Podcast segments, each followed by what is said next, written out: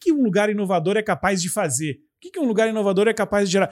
Como um ecossistema de inovação é capaz de reverberar tantas coisas legais, né?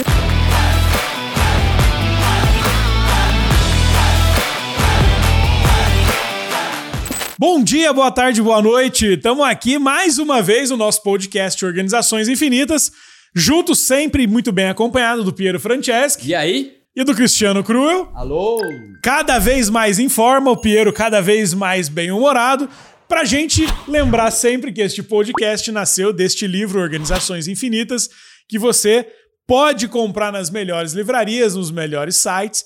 E ó, lembrando que podcast, ah, podcast, o nosso livro Organizações Infinitas, completou um ano agora e a gente lançou exclusivamente por conta deste aniversário de um ano o workshop Organizações Infinitas aqui na sede da Startse, que vai acontecer no dia 12 de novembro, um dia inteiro comigo, com o Cristiano, com o Piero, para poder entender, aplicar e aproveitar uh, todos os frameworks e métodos do Organizações Infinitas para aplicá-los na sua empresa para criar este esta cultura de organização infinita de empresa que se reinventa para continuar sendo relevante aí dentro. O link está aqui na descrição.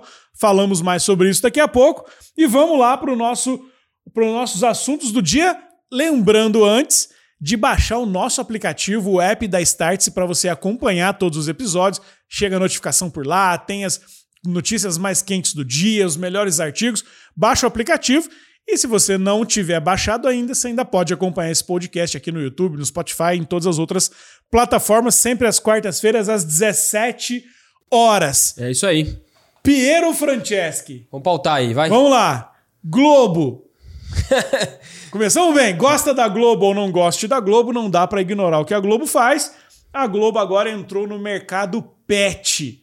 Piero, Explica um pouco disso. Mercado Pet? Essa Mercado eu perdi. Pet. O que está acontecendo com a Globo? Globo investiu na Pet Love ah. do nosso amigo Márcio Aldman. Um abraço. Márcio deve estar nos assistindo aqui. Fundador da Pet Love, nosso professor e aluno aqui na Startse.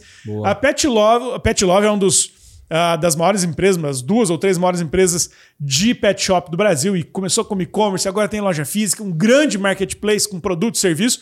E a Pet Love recebeu um aporte da Globo que fez um, um movimento super interessante. Piero vai explicar um pouquinho como é que foi esse, esse boa, movimento não, aí. Legal, boa. Cara, primeiro de tudo, né? Surpreendente quando a gente soma no mesma frase, né? Pet Love e Globo, né? A gente fala, puxa, é uma coisa não ortodoxa de lado a lado, né? Mas quando a gente pensa o que está acontecendo, e o movimento foi o seguinte: é um movimento basicamente da Globo, que ela criou uma, uma perna, né? Globo Ventures, para investir em negócios né, da, da nova economia, ou negócios que sejam negócios mais modernos. E ela está fazendo uma transação basicamente onde é o que a gente pode chamar de media for equity, né? É um pedaço da empresa em troca de mídia. E isso é genial, um negócio moderno pra caramba, porque a Globo tem um grande ativo que é a atenção das pessoas, assistindo suas novelas, na sua programação. E esse ativo geralmente é monetizado com publicidade. Eu vou lá, pago para ter 30 segundos na Globo. Mas, poxa, se uma empresa tem intenção de ter essa atenção dos seus clientes e pode trocar um pedaço da sua empresa por essa atenção e ter a grande máquina de atenção do Brasil como sua sócia, é um movimento muito legal, muito moderno. Né? Muito inteligente. É, né? Muito inteligente. Então, assim, é um movimento muito legal, diz muito sobre a nova Globo diz muito sobre a Pet Love também, que por causa desse deal começa a ter mais prioridade dentro da novela Pantanal, por exemplo, onde todo mundo vai ver ali e vai começar a entender a Pet Love, conhecer muito mais né, a, a Pet Love. E a grande mecânica disso é, poxa, eu me torno sócio seu e por causa disso eu te dou espaço no meu, no meu negócio. E aí quando você pensa que a Globo começa a ser acionista da Pet Love, por lado tem dois interesses, né? Ela ter renovar o seu negócio por meio de outras entradas, mas quanto mais a Pet Love for bem, quanto mais ela ajudar isso, mais o seu próprio ativo cresce. Então ela tem controle sobre esse ativo, porque quanto mais ela começa a priorizar o ativo dentro da sua programação, mais os ativos dela multiplicam. Né? Então não é só um investimento onde ela começa a investir num novo negócio, ela ele investe por meio do jeito que ela consegue acelerar esse próprio negócio. Então é uma, é uma traquitana muito inteligente, acho que um modelo muito moderno, que a gente tem visto acontecer de várias formas, né? O Media for Equity. Então, os influenciadores né, criando suas linhas de produto, né? O cara tem lá muito conhecimento, muito influenciador, eu vou lá trocar essa atenção e vou usar um canal de venda para um produto que não é meu, né? Mas a Globo fazendo isso com a Pet Love, Acho que é incrível. Não sei o que o Cristiano Cureu pensa. Não, eu primeiro fico muito feliz pelo nosso amigo, pelo Márcio, né? Pô, demais. É, nosso, é, é um dos nossos graduados no XBA. Game é changer, legal, né? assim. Ele é game changer, faz parte da comunidade. E ele também é bem legal o que você falou, é aluno e professor, né? Acho que É. todos nós nos sentimos sempre muito assim. E você vê a, a- a narrativa da Globo, esse, esse for, entender as novas relações. A gente falava um tempo atrás sobre competição, depois tentamos falar sobre competição, né? Colaboração e competir. E, e é uma mentalidade diferente que as organizações têm que ter uma. no- Tem que entender de rede. Para mim, a, a lógica é: todas as organizações têm que entender de rede. Entender de rede é, é modelo mental. O cara, é, é- o cara é, rede óbvia, internet, mas o cara entende Web3. E o cara entende dessas novas associações. Como é que eu junto ativos, né? E eu crio valor para os outros. Então a gente, eu acho que nós vamos ver no- novos tipos de associações, novos formatos, novos conglomerados se, se misturando para entregar um valor diferente. Eventualmente até organizações que que, que tinham ativos que as empresas nem entendiam como ativos, né? E elas começam a dar um outro valor para ele. Para mim, um dos ativos que as empresas têm e que geralmente não usam, no caso a Globo, ela tinha audi tem audiência, né? Mas ela usava de que, de que maneira ela monetizava aquela audiência? Então tinha lá os Vendendo comercial, né? os, os padrões de fazer aquilo, né? Ela começa a surgir novos formatos de fazer isso. Para mim, um dos ativos também, além de audiência, é dados. A gente fala tanto de dados, dados, mas assim, a gente vai ver muitas organizações se misturando com outras, entregando dado, ou trocando dado, ou usando como alavanca audiência, dado, presença física. Então, eu acho que nós vamos ver novas arquiteturas de negócio entregando valor em, em, em associações que pareciam um pouco exóticas. Você falar 10 anos atrás da Globo ser sócia de uma organização que nem a Pet Love, embora a Pet Love hoje já é uma, uma É, um é- ícone do mercado. é uma associação não ortodoxa, né? né? Não, ortodoxa. É, assim, pra quem tá escutando a gente, tem um negócio fala, eu não tenho a Globo, não tenho um áudio no mercado pet, mas o grande ponto aqui por trás, eu acho que assim, é, no caso a Globo percebeu que ela tinha atenção de clientes, né? Então quando a gente pensa no nosso negócio, fala, cara, eu tenho atenção de clientes, essa atenção que eu tenho, esse dado que eu tenho, interessa mais alguém, né? Este mais alguém tá interessado em ficar próximo de mim, ou eu tenho valor nessa aproximação, porque às vezes não é uma associação ortodoxa no sentido de que tem a ver com o que eu faço, mas tem a ver com você monetizar aquilo lá que sempre foi feito de uma forma única. Então, poxa, eu tenho atenção, tenho dado cliente, mas sempre vendi seguros. Maravilhoso, mas posso usar essa atenção, esse cliente, esse dado para vender uma outra coisa que não tem nada a ver né, e criar um ecossistema mais amplo? Eu acho que esse é o lance que está acontecendo. Né? As empresas estão entendendo que quem tem atenção, quem tem o dado, quem tem o cliente, tem a possibilidade de criar valor, seja por transações, seja por troca de equity, seja por parcerias. Então, acho que essa é um- mais uma demonstração de que a rede está cada vez mais conectada e mais aberta. Né? Você tem que estar aberto para criar valor. Né? Vamos jogar um pouquinho de número nessa conversa? Boa. Durante a pandemia, a União Internacional de Protetora dos Animais disse que a busca por adoção de, de animais aumentou 400%. Então, joga a pandemia como um efeito catalisador de mudança de comportamento Total, e bombou, você né? vê um novo mercado ou, ou- ou- ou subindo, crescendo É, E brutalmente. pra quem tem pet, pet é filho, né? Então, assim, filho você gasta pra proteger, né? Não, e olha que legal, né? Você, como o Pedro falou, jogou uma palavra aqui no final de, de rede, né? Conexão. Ah, outra coisa que aconteceu agora recentemente, que a gente celebrou ou lembrou, foi a compra do PayPal pelo eBay. Fez 20 anos que o, que o eBay comprou o PayPal. Tá- tá- parece que o PayPal é uma coisa nova, né? Já faz 20 anos que o eBay comprou o PayPal. né? E aí tem um negócio muito legal do, de, de, de rede, né? Existe, depois, da, depois da, da, da venda do PayPal, existiu um movimento que eles chamam de PayPal Máfia, né? O que, que é o PayPal Máfia? São os funcionários do PayPal que saíram de lá para empreender. E esses caras que saíram de lá para empreender fundaram empresas como LinkedIn, YouTube, Tesla, SpaceX, as maiores aceleradoras de startups do mundo, a 500, a fundos de investimento, Square, um monte de empresas. E aí fica, fica essa, essa coisa, por que, que de um lugar inovador, do que, que um lugar inovador é capaz de fazer? O que, um lugar inovador é capaz de gerar? Como um ecossistema de inovação é capaz de reverberar tantas coisas legais, né? De uma empresa que disruptou o mercado, foi o mercado de pagamentos naquela época, lá no, quando o PayPal foi fundado, nasceram inúmeras outras empresas. De exploração espacial, a LinkedIn, a YouTube, a gente que pegou dinheiro e investiu no Facebook, investiu no Lyft, investiu no Uber Olha o tamanho dessa coisa. Vocês acreditam muito nessa força desses ecossistemas de pessoas que estão próximas de lugares inovadores, que aquilo destrava alguma coisa na cabeça delas e elas dali acreditam que dá para fazer mais, dá para fazer diferente, dá para empreender? Não, eu acho que essa mensagem remete a gente falar sem apologia barata ao Vale do Silício, né? PayPal, o PayPal então estava lá dentro da. ali que fica perto da Starts. A Starts tem uma operação lá, para quem não conhece muito da Starts, nos escuta. A Starts tem uma operação lá na Califórnia, em Palo Alto. Starts University tem lá nosso.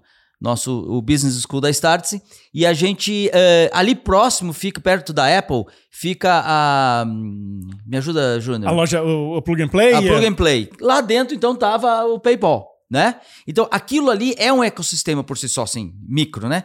Mas toda a consciência do Vale do Silício alimenta e retroalimenta esse modelo de pensar, esse modelo de agir. Então é o seguinte, será que é mera coincidência que toda essa turma que estava envolvida no projeto PayPal, eh, dezenas deles saíram e criaram outras empresas bilionárias? Será que é uma mera coincidência ou tem um padrão de comportamento ali?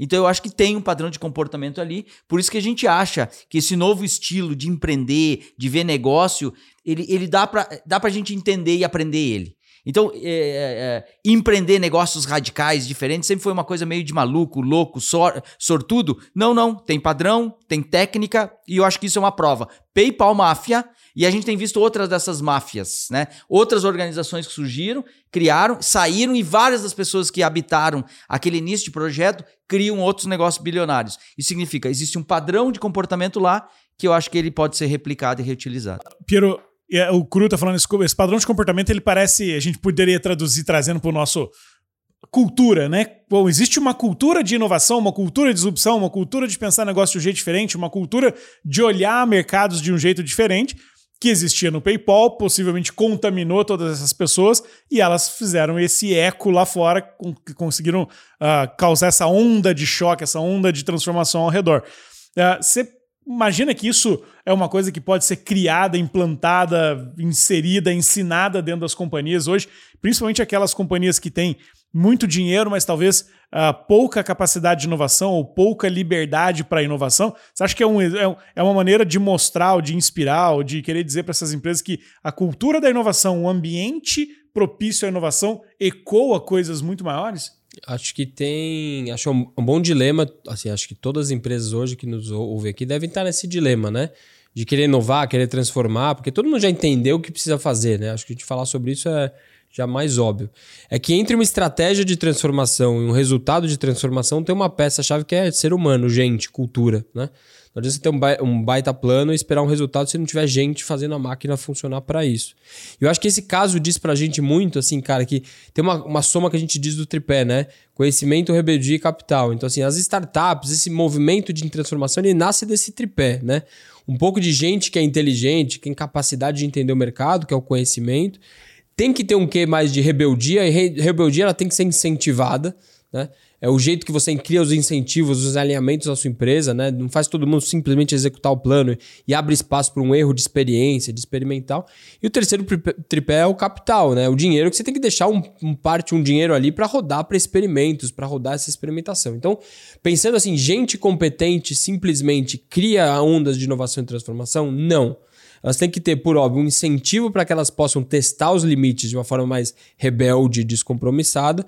E por outro lado, você tem que ter um pouco de capital, um pouco de dinheiro para fomentar isso. Então, o tripé que funciona para as startups, para o PayPal Mafia e tudo mais, funciona também dentro de casa. Né? E acho que esse é o checklist que todo mundo tem que falar aqui. Cara, tem gente competente para pensar novos modelos de negócio tal, sim ou não. Tem uma mecânica de incentivos que incentiva a pessoa a arriscar e, né, e, e ser incentivada para aprender coisas novas. E terceiro, se eu tô, tenho um mínimo de recursos para que isso aconteça. Né? Porque mágica não adianta botar uma pessoa inteligente lá numa sala e vai criar mágica. Né? Também não adianta botar um monte de gente inteligente que só segue um padrão e não adianta fazer tudo isso e não dar um real para a pessoa poder investir, que é aquele famoso real do cassino, né, Cro? Que a gente diz assim: você põe um dinheiro que você perder, tudo bem, mas você ganhar, você pode é, funcionar. Então, esse tripé que funciona para as startups também funciona culturalmente é, dentro das empresas. Né? Olha que interessante.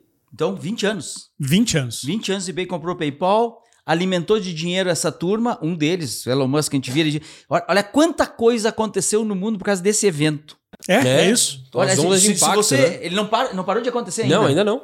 É uma, é uma- explodiu lá um. É a famosa a onda de choque, né? Não, é, o a Elon, onda o Elon. Musk é talvez a onda que tá mais, né? Assim, que ainda a gente não É. sabe onde vai vir, mas assim, cara, Mas você pega o Elon Musk no mesmo, no mesmo nível, claro, de, de, de, de impacto, ou, ou um pouco. Fundador do LinkedIn tava lá. Olha o que LinkedIn causa. O YouTube, olha, olha, os É, três total. fundadores do YouTube trabalhavam no PayPal.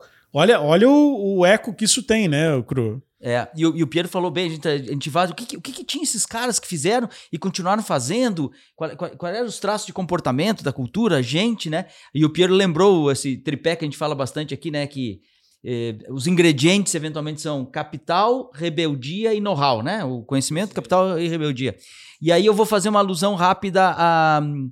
a- agora faz talvez uns 10, 12 anos que foi escrito um livro chamado Startup Nation que a, a nação startup, a nação empreendedora, é o nome do livro, que é essa, essa narrativa sobre Israel como nação empreendedora. Agora vamos usar esses três ingredientes que o Piero falou, vamos tirar do Vale do Silício vamos jogar para um outro lugar, para Israel. Vamos falar de eh, capital em Israel.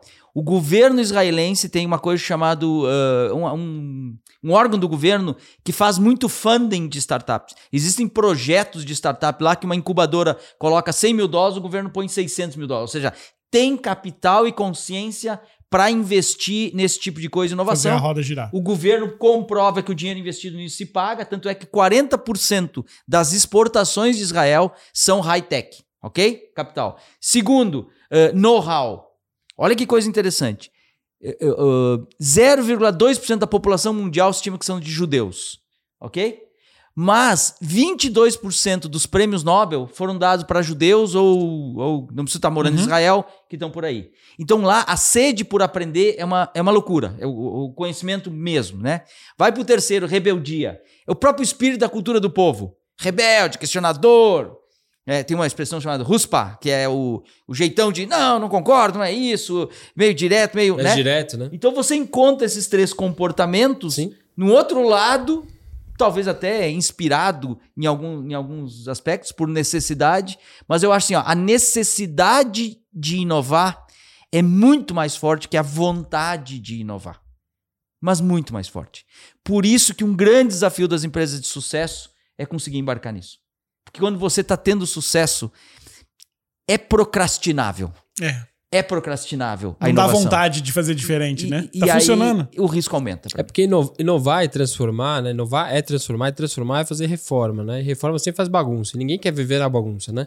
Então você tá bem, tá quentinho, tá tudo funcionando, fala, ah, cara, vamos fazer isso ali, legal. Puta, vou ter que deixar de fazer isso. E reforma sempre tá em pó, barulho, confusão, é, estoura orçamento. E ninguém quer isso pra si mesmo, né? Todo mundo você fala, puxa, eu queria ter uma mais tranquilidade, queria estar no lugar mais legal do mundo, mais inovador do mundo, mas que não me incomode demais. Esse é o ideal na cabeça nossa.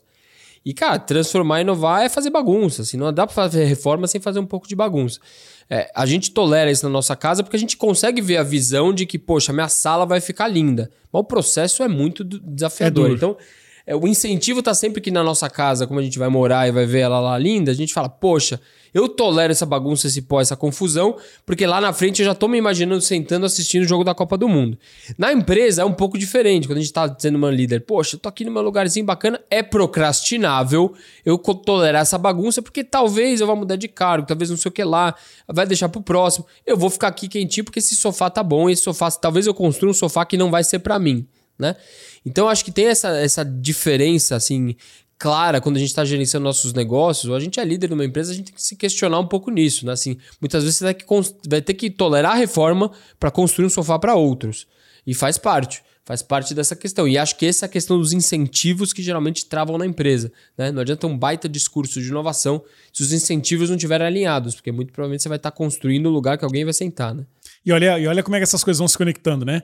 É, nem, se a gente olhar há 10 anos atrás, a gente não via nenhuma grande montadora no mundo querendo fazer uma reforma. Tá tudo funcionando, continua vendendo carro, o Total. carro é igual, não tem é, é, um pouquinho de diferença aqui, mas básico do conceito era tudo igual. Aí aparece um sujeito lá, o Elon Musk, que veio do PayPal Máfia e disse assim: não, o carro agora é diferente, a indústria mudou. E aí ele causa uma necessidade de inovação nesses outros players que vão ter que fazer uma adaptação no seu negócio para se reinventar. Só para dar uns números aqui, tá? Na América do Norte, 70% dos carros elétricos que são vendidos por lá são um Tesla. de cada 10 carros elétricos, 7 são Tesla. Na Austrália, lá, Oceania, esse número é de 65%. 65% dos carros elétricos que são vendidos lá são Tesla.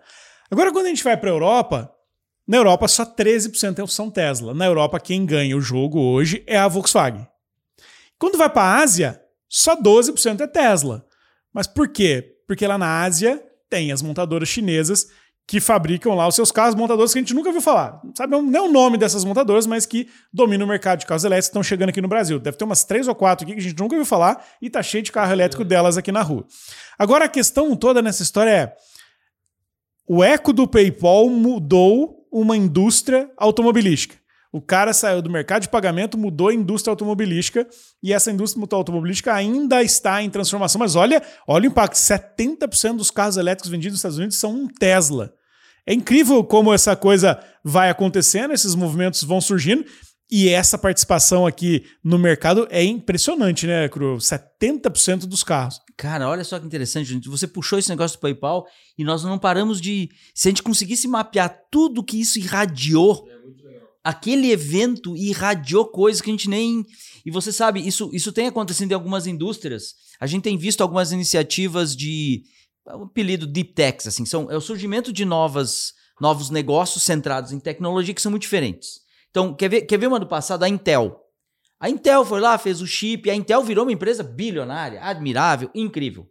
Só que o mercado que surgiu em torno da Intel, processador, chip barato no Sim. PC, é milhares de vezes maior, maior, do que, que a Intel fez. Então existem eventos que ocorrem, ou um evento de transação, ou uma ligação, ou, ou uma criação, em que ele reverbera desse jeito e ele cria esses impactos incríveis. Vale a pena perceber. Qual é um desafio de todas as nossas organizações? Ver se já não aconteceu ou está acontecendo uma coisa e que daí vai cair dois, três, quatro dominós, mas vai chegar na gente, né? Entendeu? Você não vê ele. É o que nós chamamos um pouco de sinais inevidentes, né? Você não tem nada a ver com aquele negócio. Duvido que alguém de uma montadora, 20 anos atrás, tivesse identificado no investimento do eBay comprando o PayPal que isso teria um impacto na indústria automobilística. É. Completamente não, imprevisível. Não só, porque depois isso afeta as empresas de petróleo, né? Porque vendem combustível e tudo mais. Então você Imagina. vai seguindo a cadeia e fala assim, poxa, se o PayPal não tivesse dado certo, talvez a Shell estaria vendendo combustível. Aí você fala assim, caramba, peraí, de onde eu tô falando? Mas acho que esse impacto da exponencialidade, quando a gente fala, né? que é a curva exponencial, que ela está muito pequena, de repente ela quebra para cima, ela cria um impacto. Como toda quebra e todo impacto, ela gera ondas de impacto. Então, quando você jogasse uma, assim, um tsunami, né? ela cria uma fratura e essa fratura ela gera uma onda muito grande que vai levando as coisas. Então, essa onda ela vai seguindo vai levando outras coisas, que provavelmente ela gera outros impactos que geram outros impactos. Então, quando a gente fala da exponencialidade, geralmente a gente pensa ela muito isolada, porque o nosso pensamento é antigo e a gente fala, eu estou no mercado de seguros e isso vai me disruptar. Mas na prática é uma exponencial de um lado, pode estar tá vindo com uma onda que vai te pegar ali, que vai pegar a outra, porque as exponenciais elas vão se abastecendo de energia nesse, nesse caminho, né? Então essa questão da, que a gente fala muito da transversalidade, que o Cru falou muito bem, as coisas de alguma forma elas estão conectadas, porque a gente está puxando agora um fio de 20 anos, que a gente já tem mais ou menos de base hoje, para puxar os fios historicamente, ver onde eles estão levando, e você vê que realmente a exponencial não é uma coisa isolada de uma startup aqui. Exponencial, ela acontece no movimento várias coisas sequenciais, que é a nova economia, que elas estão todas entrando em convergência e estão abrindo novos outros impactos, né? Que a gente fala meio de efeito borboleta. Então, quando a gente está num negócio e ele está neste mar boiando, seja qual for o mar, primeiro que é um grande mar, né? Você está no meio da água. E aí, cara, pode vir onda de todo lado. Então, acho que a gente tem que entender nosso negócio cada vez mais.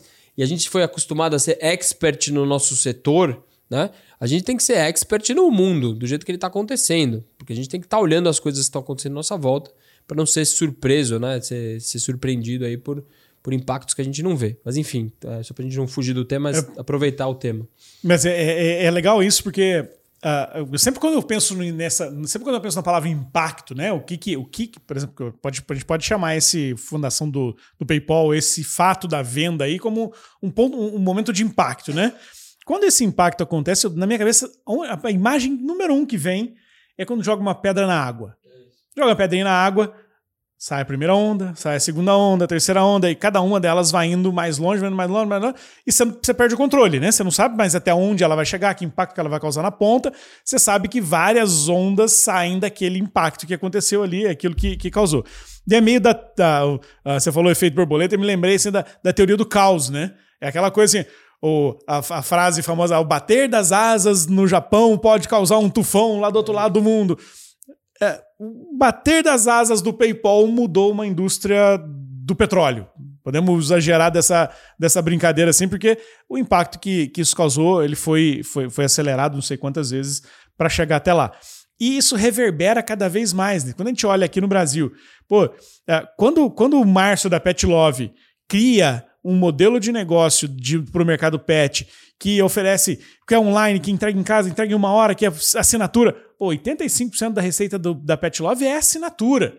Você não vai mais na loja comprar, a loja, o, o biscoitinho do, do, cachorro chega na tua casa. É, não, você não tem mais que ligar para levar no, no pet shop para dar banho. Ele também faz um super app de cachorro, super app de pet. Esse, esses movimentos eles vão ecoando e vão criando outras coisas. É meio que você disse lá, a tua, a, tua, a tua ideia lá do que o paladar não regride, né? Uma experiência que você vive num lugar, ela causa um impacto em outro.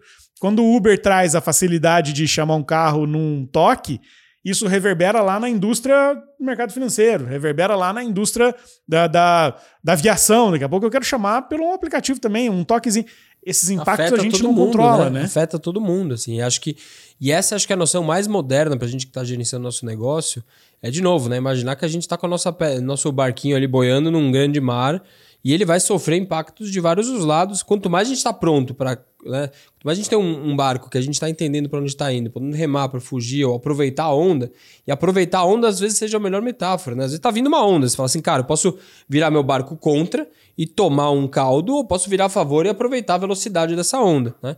Quando você está olhando as ondas vindo e podendo mapear o que a gente chama de radar de sinais, você começa a ver o que está vindo e fala, cara, essa onda aqui me pega, deixa eu ir para o lado, ela vai passar. Essa aqui, se eu pegar de um jeito certo, pegar o que eu tenho de forte, vou virar o barco, vou aproveitar ela e eu vou ganhar velocidade. Né? Então, de novo, mas você está vendo que as ondas estão vindo de vários lados. Então, você pode tomar velocidade de um lado e tomar um caldo de outro. E acho que é essa a grande sensação que todo mundo está gerenciando o negócio hoje, um pouco dessa sensação de insegurança, né? Porque tem tanta coisa rolando ao mesmo tempo que hoje tocar um negócio é muito mais complexo do que era, né? Por isso criar mecanismos que a gente está o tempo todo criando culturalmente, um mecanismo que todos nós alta liderança, média liderança, somos pontos de captura de sinais, como a gente fala muito, é talvez o mecanismo de maior defesa hoje que você tem que ter, porque você realmente não sabe o que você vai ter que fazer daqui dois, três anos, mas você sabe que você tem que começar a medir hoje o que está acontecendo em volta para tomar a decisão correta. Né? Ó, Piero, eu acho que aí é um gancho bom para o que eu venho pensando aqui. Claro que a gente só conecta os pontos para trás. No dia Steve Jobs Steve dizia, Jobs. A gente só consegue depois. Então hoje a gente começa aqui, a gente começou a ver os efeitos de, desse de 20 anos atrás de uma transação de um investimento numa companhia maior comprando lá o PayPal. Agora, e aí vê tanta. E, é imprevisível, vamos botar assim. Tá? É imprevisível a gente saber o que está tá acontecendo agora. Tem tanta coisa acontecendo. Imagina quantos eventos borboletas estão acontecendo agora que vão. E aí o que, que cria nas pessoas? Primeiro, uma sensação de angústia, que a gente não consegue saber tudo. Segundo, às vezes o cara meio desiste. Diz, cara, já que está acontecendo tanta coisa, eu. Me leva azar. aí, leva meu barquinho aí. Leva, leva, deixa me levar, né? E eu acho que, ao contrário, eu acho que executivo hoje, empresário, empreendedor responsável ele entende que ele não consegue mais ter certeza, mas ele tem que buscar ter mais clareza. E para mim isso é aumentar repertório. Então tem que sim, vem fazer os cursos aqui na Starts, vem fazer imersões internacionais com a gente nesses lugares, vem ver o mundo com a gente, não porque a gente quer ter certeza, mas isso aumenta muito a probabilidade de a gente antecipar movimentos. Então, uma das dicas ferozes é vai investigar coisas fora do seu enquadramento de setor vai espiar para os lados, porque é bem provável que esses movimentos que causem muito impacto na sua indústria, seu negócio, eles já estão acontecendo e é provável que eles estejam acontecendo é. fora do radar natural que o cara monitora. Mas, né? mas isso assim, só para a gente fechar o ponto, é muito diferente do que a gente aprendeu. E geralmente a gente, quando está sentado numa sala para tomar decisão, a gente fala, ah, isso aí é coisa do futuro, né?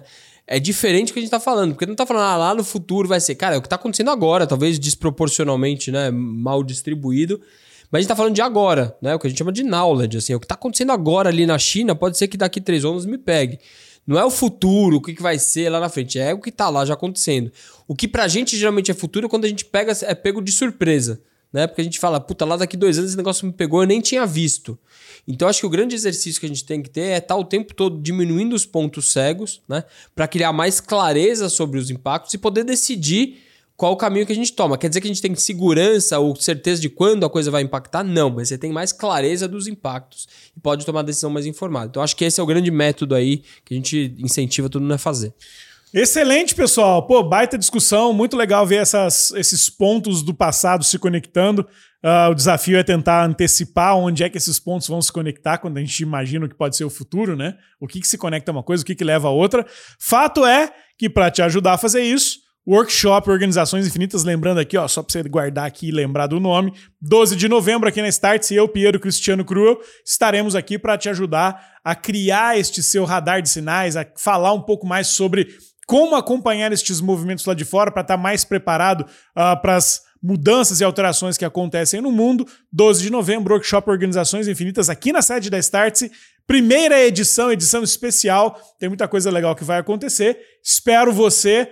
E nos agradecemos aqui pelo finalzinho deste nosso episódio, mais uma vez juntos, sempre às quartas-feiras, às 17 horas. Muito obrigado, Piero, muito obrigado, Cristiano, e a todos vocês que nos assistiram. Até a próxima!